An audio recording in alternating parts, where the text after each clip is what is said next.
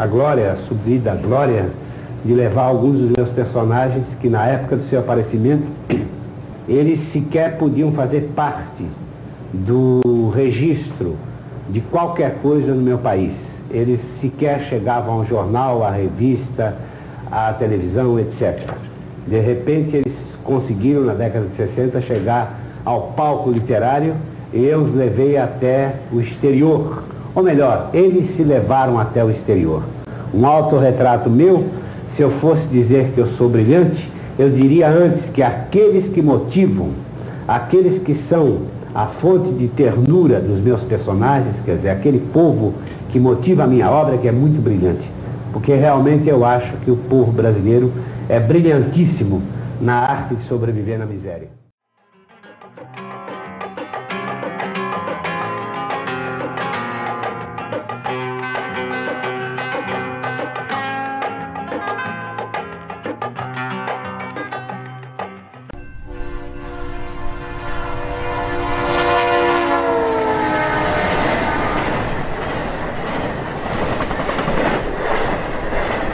Longe em longe, uma locomotiva óleo diesel apita, desanimada, e vem furando as luzes na zona do cais. Rita Pavuna e Odete Cadillac se pegam, duas das que zanzam batalhando na noite, parceiras no trabalho, nas arrumações para surrupiar fregueses e levantar uma grana, ainda que devam aturá-los. Seis e meia e somem as luzes dos trilhos dos bondes. Últimos músicos cabeludos, guitarras elétricas a tiracolo passam em grupo, devagar. Entram no boteco, se chegam para o balcão, pedem média, pãozinho, manteiga. Beirando sete horas, os trabalhadores do cais se apressam, cara de sono, chegados de casa. O apito às sete é o do batente. Antecipa distraídos, empurra atrasados, bota interessados de orelha em pé prolongado, manhoso, não grita. Parece querer apitar, despercebido, aos mais sonolentos da estiva. A rua vazia, calada, parada, quieta dos cabarés. As mulheres se sumiram na poeira e o sol dá de chapa no chão.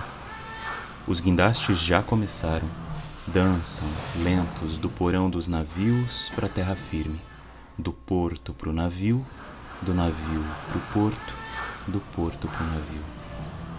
O sol bate e rebate, e o cais mistura pombas, bondes que correm, varrem até a ponta da praia ou seguem para os lados de lá da cidade. Porões infectos, crianças peladas, serelepando na rua ou brincando sobre sacos vazios sujos. Portões enferrujados que a brisa do mar come, a esta hora, 10 da manhã, lá no embarque de passageiros, haverá portugueses, japoneses ou espanhóis com as suas melhores roupas chegando ao país. O que se chama noite não vem da luz elétrica, nem das lâmpadas dos trilhos dos bondes se atirando sobre os paralelepípedos. Não vem da lua ou das estrelas no céu depois do crepúsculo, hora muito fanada que pinta de preto casas, homens, mulheres e viventes do cais. Noite, noitão, aquela acesa que se abre para a vida, arrebenta, é quando se acendem os luminosos dos cabarés e a rua fica acordada. Para as mulheres, essa é a hora dura de batalhar, arranjar a grana, e para os homens é a farra. Só. Odete Cadillac e Rita Pavuna de novo estão de bem. São parceiras acesas da vida, outra vez unidas, que é como o trabalho dá resultado. Uma precisa da outra para seduzir os marinheiros. Na casa de tatuagens, atracaram-se a dupla de marinheiros loiros, jovens, vermelhos de mar. Riem, bebem e não entendem uma palavra dinamarquesa.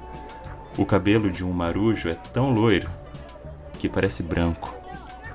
Odete Cadillac, Rita Pavuna e os dois marinheiros procuram hotel.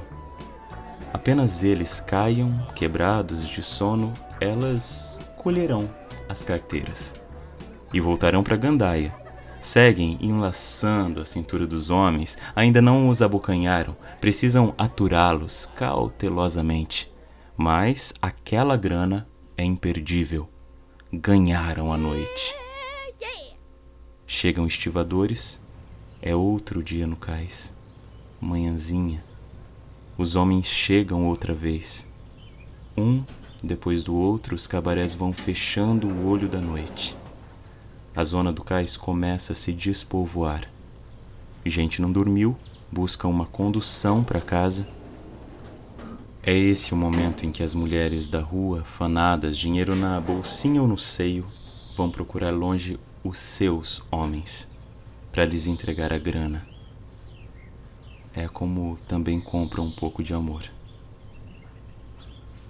A madrugada desfiou e vai se indo. Chegam aos poucos um sopro frio da beira do mar.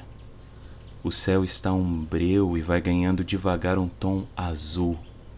Os rádios ressoam as primeiras músicas caipiras, um tom azul chumbado. Há, no entanto, alguma coisa precisa, forte, meio avermelhada, num ponto ali, no horizonte sanguíneo, já violento, um ponto querendo rasgar vermelho no céu, explodir e gritar de cor ali.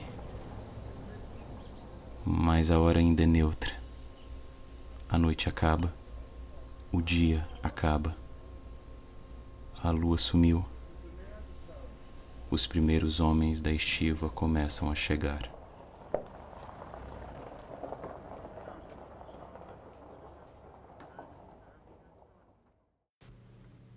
Esta produção é uma adaptação do conto-reportagem Um Dia no Cais, de João Antônio. Produção por Tatiane Pívaro. Narração por Renato Forim Júnior. Sonora de João Antônio, extraída do programa Encontro Marcado, que é uma realização do Museu Nacional de Belas Artes, da Fundação Nacional Promemória e do Ministério da Cultura, com apoio da TVE. Orientação: Mônica Kazeker.